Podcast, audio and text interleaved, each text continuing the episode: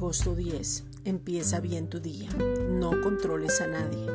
El querer controlar es dirigir a una persona y querer ejercer control sobre su vida. La persona que controla a otro posee una imagen no bíblica de Dios Padre. La esposa que quiere manejar el dinero de su esposo, el tiempo y no le importa la opinión del otro. El esposo que quiere controlar a la esposa la ve inferior, no le toma en cuenta su opinión, no mira en la misma dirección de ella la madre que quiere controlar a sus hijos aún ya estando casados y se mete en lo que no ha sido llamada.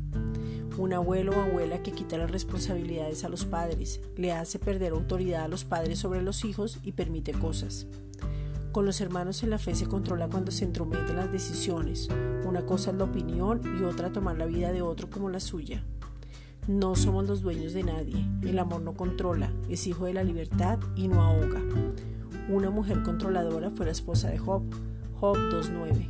Entonces le dijo su mujer, aún retiene su integridad, maldice a Dios y muérete. Esta es una reflexión dada por la Iglesia Gracia y Justicia.